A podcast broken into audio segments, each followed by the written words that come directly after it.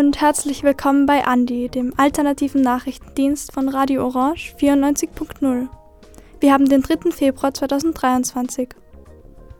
Zu Beginn hören Sie heute einen Beitrag von Radio Z in Nürnberg zum Thema Brasilien, das Erbe Bolsonaros und der Neuanfang unter Lula.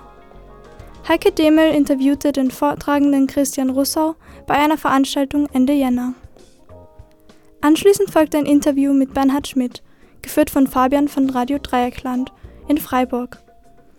Darin geht es um den zweiten Aktionstag gegen die Rentenreform in Frankreich. Zuletzt spricht Sabine von Radio Dreieckland mit Anna Haikova über eine queere Geschichte des Holocausts. Anna Haikova hat 2021 das Buch Menschen ohne Geschichte sind Staub veröffentlicht.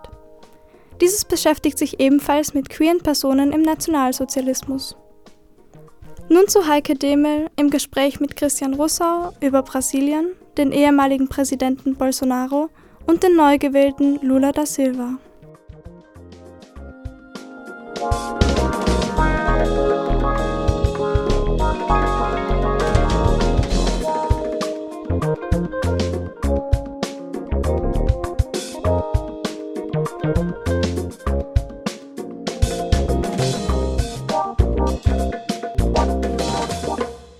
Seit dem 1. Januar ist Lula da Silva wieder Präsident in Brasilien. Er war es ja schon einmal, war damals auch extrem beliebt, wurde jetzt aber nur mit einer knappen Mehrheit wiedergewählt. Mit welchen Zielen ist Lula da Silva denn dieses Mal angetreten? Ja, Lula da Silva ist angetreten mit dem Ziel, den Hunger, der in Brasilien in den letzten vier Regierungsjahren von Bolsonaro wiedergekehrt ist, den Hunger endlich zu besiegen, wieder für mehr Gerechtigkeit zu sorgen und vor allem den ganzen ausgeschlossenen Bevölkerungsgruppen, die unter Bolsonaro ausgeschlossen wurden, bis hin bedroht wurden, deren mit unter Narrativen expliziter Gewalt dagegen anzutreten und das Land wieder zu vereinen. Also es war eigentlich eine Wahl zwischen Demokratie und einem Art Protofaschismus und leider Gottes haben sich sehr viele Millionen Menschen auch für einen, in meinen Augen, Protofaschisten wie Bolsonaro entschieden. Aber letztlich war es dann große Erleichterung, dass Lula gewonnen hat. Vier Jahre war ja Bolsonaro an der Macht. Er hat einen riesigen Scherbenhaufen hinterlassen, nicht nur in der Sozial- und Klimapolitik, sondern auch in vielen anderen Bereichen. Was sind denn jetzt die größten Herausforderungen für die neu gewählte Regierung? Na, die größte Herausforderung, das hat Lula auch selbst erklärt, ist wieder, dass jeder Brasilianer, jede Brasilianerin drei Mahlzeiten am Tag bekommen kann. Also Formisero-Programm wird wieder neu aufgelegt.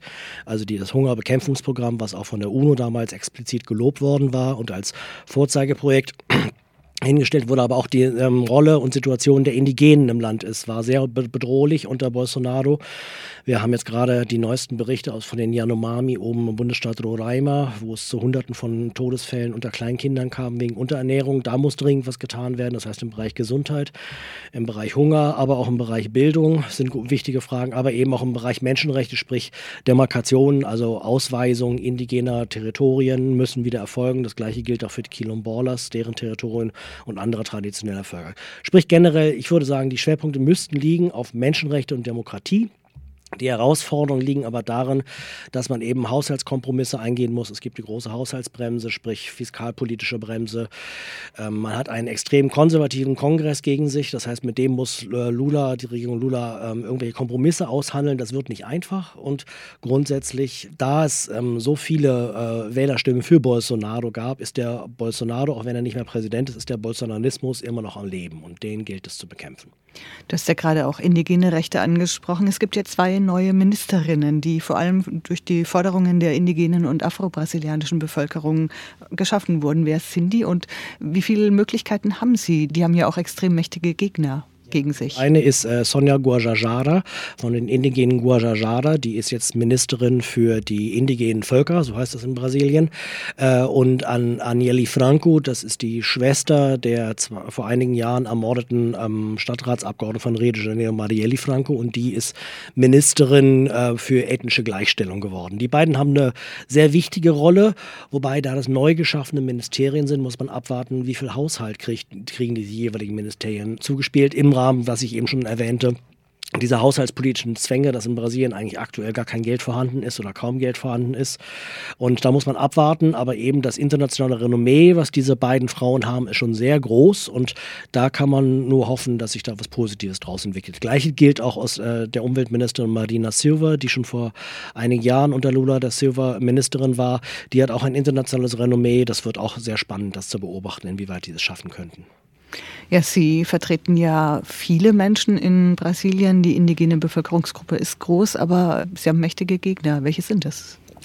Naja, das heißt immer, das sind die großen drei Bs, die Bala, Biblia und Boy-Fraktionen. Also Bala könnte man als Kugelfraktion, Biblia als die Kirchenfraktion und Boy als die Kuhfraktion oder Blei, Bibel, äh, Bulle. Also diese Fraktionen der Großfarmer, die Fraktionen der Waffennarren und Waffenliebhaber und der Sportschützen, als auch ähm, die ganzen Evangelikalen. Die sind ein, ein großes Problem, die stellen einen großen Machtsektor dar die einen sehr konservativen Machtsektor und man hat jetzt bei den Protesten am 8. Januar, wo die Antidemokratinnen äh, versucht haben, die Wahl von, also den Amtsantritt von Lula da Silva im Nachhinein nochmal äh, umzudrehen und als sie den Kongress gestürbt haben und den obersten Gerichtshof und den Präsidentenpalast, da hat man gesehen, äh, die Finanziers dahinter sind überwiegend das Agronegocio, das Agrobusiness. Also das ist das, was Lula seinerseits neuerdings nennt, ähm, das äh, faulige Agrobusiness. Er versucht, das Agrobusiness zu spalten und einen positiven ähm, Ansatz beim Agrobusiness zu sehen, die eher Angst haben, sie ähm, verlieren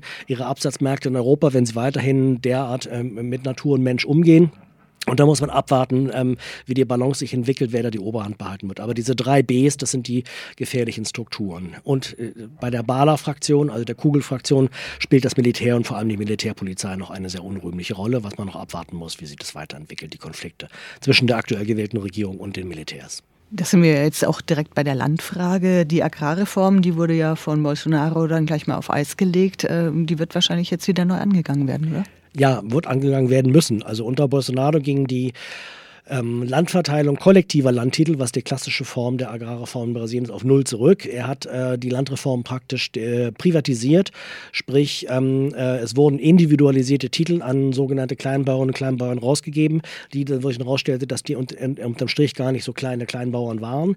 Und äh, die Gefahr besteht dabei, wenn du den direkten Landtitel bekommst dann, äh, und du deine Schulden irgendwann nicht mehr bezahlen kannst, dann werden die Schulden dadurch bezahlt, dass du den Landtitel frei verkaufen kannst und letztlich entscheidet dann der Markt, äh, wer da letztlich das Land Land bekommt. Also das ist eine Art Privatisierung der Landagrarform. Das hat Bolsonaro gemacht und jetzt wird abzuwarten sein, inwieweit die Regierung Lula äh, das Versprechen wahrmacht, wieder äh, die Landfrage ganz oben auf die Agenda zu setzen, ist ein gutes Zeichen, dass er das Agrarministerium wieder gesplittet hat in ein normales Agrarministerium, also das, was dann auch für das Agrobusiness zuständig ist und ein explizites, was sich für die Kleinen äh, einsetzt, das ähm, Agrarentwicklungsministerium. Das gab es schon unter den Regierungen Lula 1 und 2 und auch unter der Regierung Dilma, unter Thema und Bolsonaro wurde es abgeschafft und jetzt ist es wieder da. Wir hoffen mal viel, äh, dass da sich vieles Gutes entwickelt. Lula da Silva hat auch sofort versprochen, den Schutz des Amazonas wieder aufzunehmen, während dort unter Bolsonaro in gigantischem Ausmaß hier abgeholzt wurde. Wie will die neue Regierung dieses Gebiet, das ja auch für das globale Klima äh, sehr, sehr wichtig ist, schützen? Ja, das ist die große Frage. Ähm, das ist noch nicht entschieden. Lula selbst hat angekündigt, bis 2030 Desmatamento Zero, also Null Entwaldung durchzusetzen. Das wird er nur schaffen können, wenn er einerseits Einhalt gebietet den ganzen Goldgräbern, den illegalen Holzfällern und eben auch der, der Landtitelfälschung und dem Landraub, den vor allem die Großfazendeiros in Brasilien machen. Und das wird auch nur mit einerseits staatlichen Strukturen, also Umweltbehörden, Agrarreformbehörden und, ähm, und ähm, ICM Bio, die ist für die Biodiversität zuständig, wenn diese Behörden auch wieder mit äh, Mitteln und vor allem auch mit äh, Rechtsmitteln äh, ausgestattet werden, dass sie vor Ort Kontrollen durchführen können etc. Das ist noch im Schwange, jetzt muss man schauen, äh, es hat sich gezeigt, dass auch unter Regierung äh, Lula I 2003 die Entwaldungszahlen in den ersten Monaten seiner damaligen Regierung noch anstiegen und erst dann nach einer gewissen Zeit griffen die Maßnahmen. Es steht jetzt zu erwarten, dass das jetzt wieder passieren könnte und umso dringender wäre es auch für uns hier in Deutschland wichtig, dass ähm, unsere Entwicklungskooperation mit Brasilien dort jetzt in Vorschuss reingeht und unterstützt, auch finanziell unterstützt, damit eben der von Bolsonaro gleichsam vollkommen ähm, geschliffene Staatsstrukturen wieder aufgebaut werden können und vor Ort Kontrollen gemacht werden können und etwas gegen die Entwaldung vor Ort konkret getan werden kann. Du sprichst gerade schon die Rolle Deutschlands an. Du analysierst die ja auch, auch die deutsch-brasilianischen Beziehungen. Wo kann denn die deutsche Regierung positiv äh, wirken und wo wirkt sie eher negativ? Ja, also die deutsche Bundesregierung kann positiv wirken, wenn sie zum Beispiel den Amazonasfonds, wie sie angekündigt haben, jetzt wieder freigeben äh, und aber weitere Geldmittel dafür äh, möglichst schnell zur Verfügung stellen und vor allem dafür Sorge auch tragen, dass dieser Amazonasfonds entbürokratisiert wird. Es hat sich gezeigt, dass die kleinen indigenen Basisgruppen vor Ort kaum Chancen haben, an die Gelder dieses Amazonasfonds ranzukommen. Das ist eher für größere. Das ist ein Manko. Man müsste also eigentlich an, bei begleitend, flankierend noch Beratungsstrukturen äh, äh, finanzieren und mit aufbauen, die vor allem den kleinen äh, äh Gruppen äh, und NGOs und indigenen Gruppen, die dabei unterstützt, ähm, dass sie dort Anträge stellen, das abrechnen können, die, die Projekte durchbringen können. Gleichzeitig dürfen wir auf keinen Fall dieses EU-Mercosur-Abkommen unterzeichnen, was ja Scholz, der jetzt dieses Wochenende nach Brasilien reist, auch bei ihm ganz hoch auf der Agenda setzt und leider Gottes bei Lula auch. Die wollen anscheinend offensichtlich alle nachverhandeln. Wir glauben aber nicht an diese äh, vermeintlichen Zusatzklauseln, die dann irgendwie eine Durchsetzbarkeit im, im Bereich von Klimaschutz, äh, Regenwaldschutz äh, und auch Menschenrechtsschutz machen, sondern wir glauben eher, so ein Vertrag äh, kann nur ein falscher sein und man muss eher auch an unsere Mitverantwortung hierzulande denken. Also ein Großteil, an die 50 Prozent des Sojamehls, das Brasilien exportiert, kommt in die Europäische Union, landet hier in unseren äh, Tiermastfabriken. Wir haben also eine direkte Mitschuld. Es gab vor zwei Jahren die Untersuchung, da kam raus, dass ungefähr 20 Prozent allen importierten importierten Sojamehls, das nach Deutschland kommt, aus Brasilien. 20 Prozent davon steht im direkten Zusammenhang mit illegaler Waldrodung. Das gleiche Zahlen ungefähr 20 Prozent betrifft auch den Bereich Rindfleisch etc. Das Eisenerz, über 50 Prozent des deutschen Eisenerzes, was wir hier importieren für unsere Stahlindustrie, jetzt mit dem Krieg Russlands in der Ukraine bestimmt noch mehr, stammt auch aus Brasilien unter enormen Umweltkosten, unter enormen Menschenrechtsverletzungen. Jetzt am 25. Januar war der vierte Jahrestag des Dammbruchs von Brumadinho. Also es gibt sehr eine große Bandbreite an auch Wirtschaftsbeziehungen, wo wir unsere Mitverantwortung tragen und wo es wichtig ist, dass wir die Mitverantwortung hier identifizieren und gemeinsam mit den sozialen Bewegungen Brasiliens diese, ähm, diese Mitverantwortung denunzieren und dagegen ankämpfen.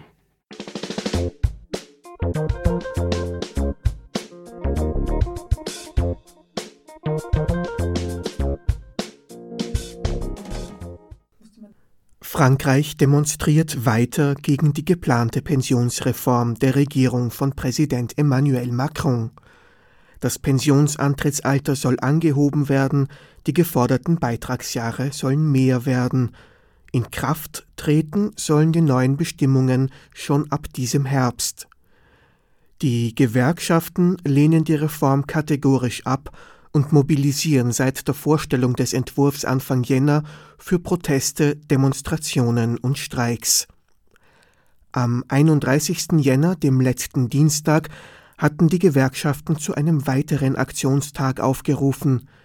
Fabian von Radio Dreieckland hat mit dem freien Journalisten Bernard Schmidt über den Umfang der Proteste und die Perspektiven für die nächsten Wochen gesprochen dein Fazit äh, vom großen Protesttag. Am Dienstag in hiesigen Medien äh, wird eine große Beteiligung, die aber eventuell etwas geringer war als beim letzten Aktionstag, äh, davon berichtet.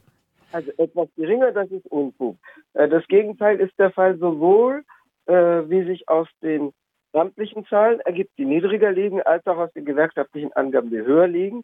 Quantitativ, ich spreche jetzt nicht von Inhalten, aber quantitativ liegt da oft die Wahrheit ungefähr in der Mitte zwischen den Zahlen beider Seiten, aber äh, beiderseits, auf beiden Seiten liegen die Zahlen höher als beim vorigen Aktionstag am 19. Januar dieses Jahres.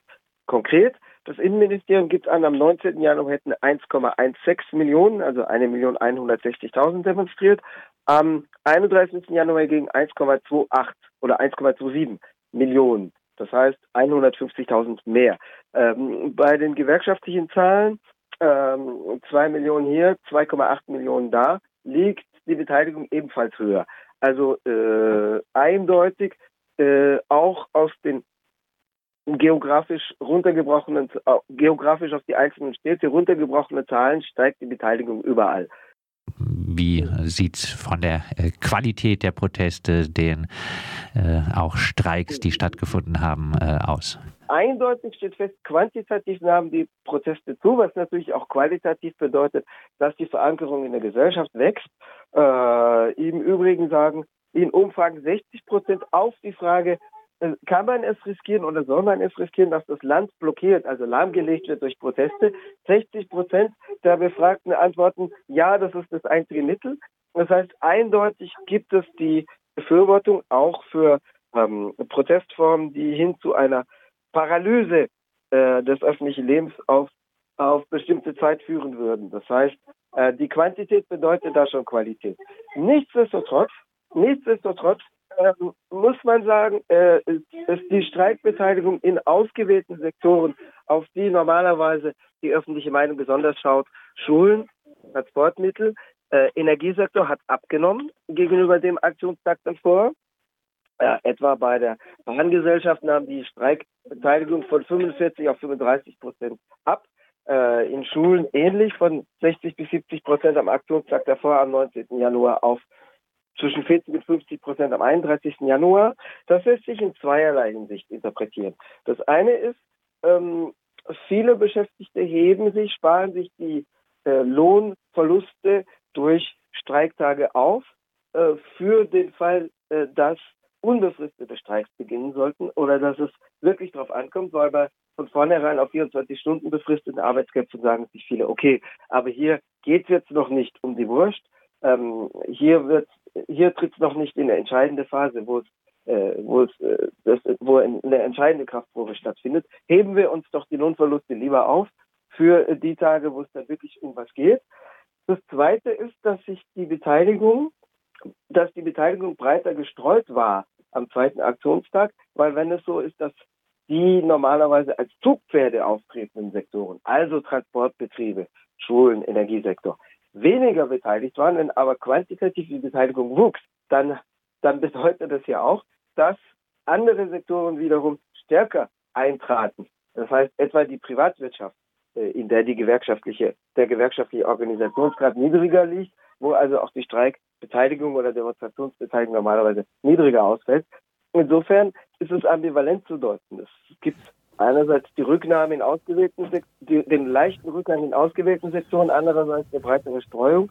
Und äh, tatsächlich wäre auch entscheidend, dass eben nicht nur in den öffentlichen Diensten die Gewerkschaften stärker organisiert sind, äh, organisiert sind, der Streik geführt wird. Denn eine äh, Sache, die noch in den deutschen Qualitätsmedien äh, für Aufsehen äh, gesorgt hat, äh, in der mhm. Zeit äh, zum Beispiel, die übrigens auch Renteneintrittsalter und das Alter, in dem man eine volle Rente erhält, äh, verwechselt hat, mhm. ähm, ist, äh, war die Ankündigung auch, glaube ich, auch der CGT äh, teilweise den Reichen die, äh, den Strom abstellen äh, zu mhm. wollen und äh, dafür Leuten, die von Stromsperren aufgrund wirtschaftlicher Lage betroffen waren, den wieder anzustellen. Mhm. Ähm, gab es denn solche direkten Aktionen wirklich in größerer Zahl? Also den Reichen den Strom abzustellen, so wurde es nicht angekündigt. Da geht es eher um gezielte und vorübergehende Stromsperren, etwa in Wahlkreisbüro, in Abgeordnetenbüros. Das blieb quantitativ begrenzt. Am 19. Januar gab es das in drei Fällen. Einmal in einem Industriegebiet in Massy, einmal im Raum Grenoble, äh, einmal in der Auvergne, aber zeitlich begrenzt. In, in der Auvergne wurde äh, dem Rathaus und der Präfektur, also der Vertretung des Zentralstaats, für äh, eine Hälfte des Vormittags lang der, der Saft abgerät. In der Zeit war äh, zum Beispiel äh, von äh, Gebieten oder in, an der Côte d'Azur die Rede. Bernhard, ganz kurze Abschlussfrage. Wie geht weiter? Ein paar Sätze. Das ist die große Frage. Also es sind erneute Aktionstage angekündigt für den 7. und den 11. Februar. Also irgendwann, äh, wenn die Kraftprobe gewonnen werden soll, wird man natürlich in den Streik treten müssen, weil Demonstrationen nimmt die Regierung zur Kenntnis. Sie hat von vornherein angekündigt, ja, das ist normal in der Demokratie, die Leute sollen demonstrieren und hinterher entscheidet das Parlament. Das heißt, es wird natürlich zu äh, Blockade, zu Streiks, die auch wirtschaftliche Blockaden hervorrufen, kommen müssen. Sonst äh, wird die Regierung irgendwann sagen, ja, das war doch schön, dass demonstriert wurde und wir, wir nahmen es zur Kenntnis und jetzt haben wir aber das Gesetz angenommen. Das Gesetzgebungsverfahren ist ja beschleunigt, dadurch, dass, das, dass der Text zur sogenannten Rentenreform als Haushaltsgesetz deklariert ist, als Zusatzhaushalt zum Budget der Sozialkassen äh, von 2022. Das sorgt für ein zeitlich reduziertes Gesetzgebungsverfahren. Das ist am 26. März definitiv zu Ende, weil wenn am 26. März nach 50 Tagen Befassung des Parlaments kein, äh, kein Text verabschiedet ist, dann äh, kann die Regierung auf dem Verordnungsweg den Haushalt verabschieden. Das dient dazu, dass Staats- und Sozialhaushalte nicht blockiert werden, wenn irgendwas ja finanziert werden muss, damit eben nicht zu einer Haushaltssperre wie in den USA zum Shutdown kommt. Ähm, die Regierung hat dieses etwas äh, künstliche Verfahren gewählt und hat eben behauptet, es handelt sich um ein Haushaltsgesetz zur Finanzierung der Sozialkassen. Das heißt, im Laufe des Februar und, und März wird der Druck hochgefahren werden müssen. Jetzt ist so, am 7. Februar findet wieder ein Aufruf zu Streik statt, wieder in, der wieder anschlagen wird, unter anderem in Transportbetrieben, Elektrizitätswerken und so weiter. Die Frage ist, wie es weitergeht. Bei der Bahn etwa rufen zwei Gewerkschaften von vier, die als repräsentativ, also tariflich anerkannt sind, die CGT und SÜD, also die beiden Linkeren, zum Weiterstreiken am Abend auf, also zum unbefristeten Streik. Die anderen, äh, die beiden anderen, äh, oder die, äh, die beiden anderen als tariffähig anerkannten und die übrigen, also UNSA, FO, CFDT hingegen nicht. Am 11. Februar, yeah. am kommenden Samstag, gibt es wieder einen Aktionstag und das hat die CFDT schon, aber ohne Streik, weil das ist der Schulferienbeginn im Raum Paris.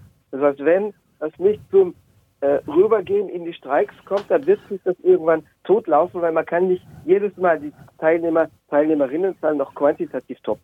Das sagt unser äh, Frankreich-Korrespondent äh, Berner Schmid und wir werden weiter mit ihm auf äh, die Entwicklung der Proteste gegen die Rentnerreform in Frankreich blicken.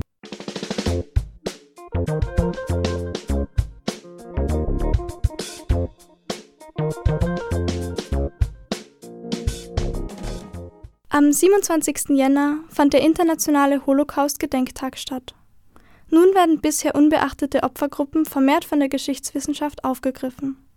Ein Beispiel ist die queere Geschichte des Holocausts, über die Sabine von Radio Dreieckland mit der Historikerin und Autorin Anna Haikova spricht. Warum ist es erst jetzt in den letzten Jahren möglich, zu verfolgten queeren Personen und lesbischen Frauen im Nationalsozialismus zu forschen und ihrer zu gedenken?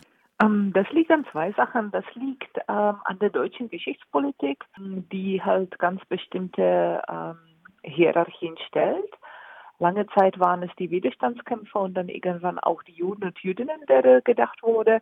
Und erst in den letzten fünf oder zehn Jahren stellen wir uns Fragen nach Intersektionalität der Verfolgung.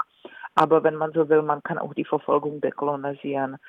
Und äh, der zweite Grund ist die lang anhaltende Homophobie äh, der Bundesrepublik. Ähm, es war relativ spät, dass in Westdeutschland die Strafbarkeit des queeren Verlangens abgesetzt worden ist. Es ist erst vor fünf Jahren, dass die Strafen oder Vorstrafen der schwulen getilgt worden sind. Und ähm, man konnte sehr genau bei der alten Regierung sehen, wie die Versuche der queeren Opfer im Bundestag zu gedenken immer an Widerstand der CDU scheiterten. Im Übrigen ich meine, der 27. Januar war am Freitag. Ich habe ziemlich viele Interviews gegeben und es war schon in den sozialen Netzwerken, sagen wir mal, berät zu sehen, dass da auch viele Leute gesagt haben, das sollte nicht passieren. Es waren Juden. Warum reden wir über die anderen Gruppen? Und es war zum Teil schon sehr unangenehm. Etwas äh, anderes ist im Übrigen einer schwarzen Frau Jasmina Kunke passiert, die äh, sehr viel unterwegs auf Twitter ist die am 27. Januar darüber getweetet hat, dass man auch der schwarzen Opfer des Narzissmus gedenken soll. Und äh, sie wurde Opfer von ziemlich viel rassistischen Beleidigungen. Und das finde ich eigentlich schade und das finde ich unmöglich für die vielen Probleme, die wir in Großbritannien haben. Gedenkt zum Beispiel der Holocaust Education Trust ganz natürlich auch der queeren Opfer und der schwarzen Opfer, egal wie die Zahlen waren und egal wie das Ausmaß der Verfolgung war. Und da würde ich mir wünschen in Deutschland, dass das Gedenken inklusiver und etwas weniger aggressiv vorgeht. Es war ja jetzt auch äh, im letzten Jahr das erste Mal, dass eine Gedenkkugel für Lesben im, in Ravensbrück aufgestellt wurde. Und äh, ist das eigentlich einzigartig? Weil das war ja auch was ganz Neues, diese Auseinandersetzung oder eigentlich hebe ich auch darauf ab, was Sie gesagt haben. Mhm. Die Gesellschaft ist ja auch tendenziell antisemitisch und aber auch homophob in der Verknüpfung. Es war einzigartig und es war nicht einzigartig. Wir haben diese sozusagen Grassroots-Initiativen für Gedenken ähm, durch äh, die westliche Welt seit den 1980ern. Es gibt ein Homo-Monument in Amsterdam, den äh, die lokalen Aktivistinnen und Aktivisten durchsetzen konnten. Wir haben das Gedenken in der Gedenkstätte Dachau ähm, und 2010 äh, kam auch das äh, Monument, das Denkmal für die Homosexuellen in Berlin in Tiergarten. Und da hatten wir schon so ein bisschen den ersten Akt des Widerstandes, ob auch der lesbischen oder der queeren Frauen gedacht werden darf. Wir haben es in Ravensbrück in der Gedenkstätte erreichen können. Ja, die Auseinandersetzung war lang und dreckig und ermüdend, aber es ist ein großer Tag und es ist ein großer Triumph und es ist unglaublich bedeutsam, gerade für die jungen queeren Leute, dass sie nun auch eine Geschichte haben. Eine Geschichte gerade beim Holocaust ist unglaublich sinnstiftend und somit sind wir nicht mehr Staub. Und es ist auch noch viel zu tun, denke ich, oder? Es ist viel zu tun und ähm, ich habe ein paar Mal am 27. Januar zu den Medien gesagt, was ich halt schade finde und irgendwo auch sehr, wie das sagt man auf Deutsch, infuriating, also sehr ärgerlich, ist, dass die große Hetero-Majorität sich benimmt, als wäre queere Geschichte eine Angelegenheit für queere Leute, während sich die queeren Leute mit der ganzen Welt auseinandersetzen.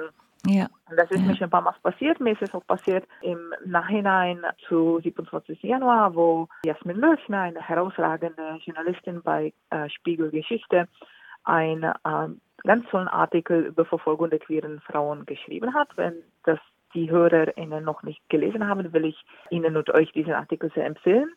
Und in diesem Artikel bin ich zitiert.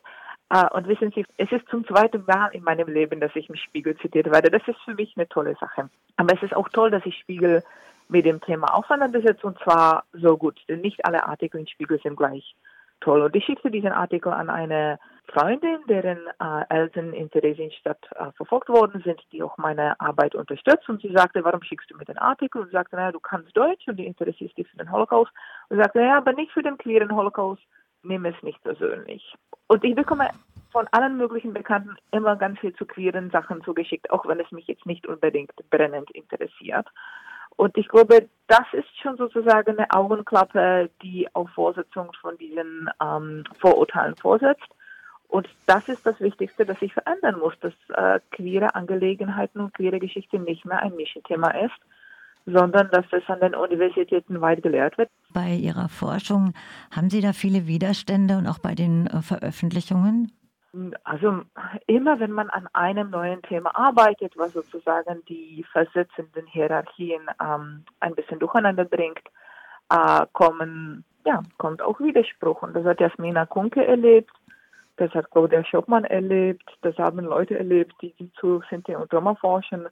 Und das habe ich auch erlebt. Aber das Wichtigste, was ich erlebe, ist der wahnsinnige Zuspruch äh, von queeren Menschen oder von Verwandten von queeren Menschen, für die es unglaublich sinnstiftend ist. Und was ich auch am öftesten erlebe, ist ähm, ja ein großer Zuspruch von Verwandten, von den Leuten, die sonst sozusagen im schwarzen Loch der Geschichte ähm, enden und die sich freuen, dass sich jemand mit dem Onkel oder mit dem Großvater auseinandersetzt.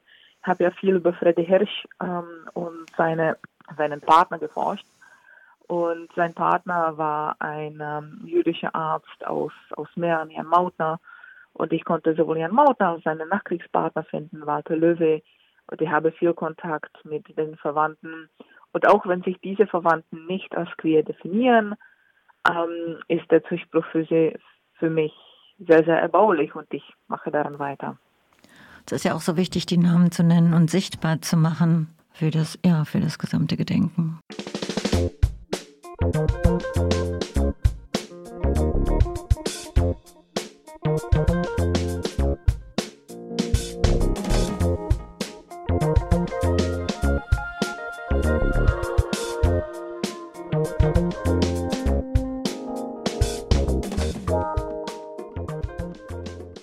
Das war Andi, der alternative Nachrichtendienst von Radio Orange 94.0. Gestaltet von Stefan Resch und Maria Wallner. Wie immer können Sie die heutige Sendung und alle bisherigen Sendungen auf cba.media nachhören. Vielen Dank fürs Zuhören und bis nächste Woche.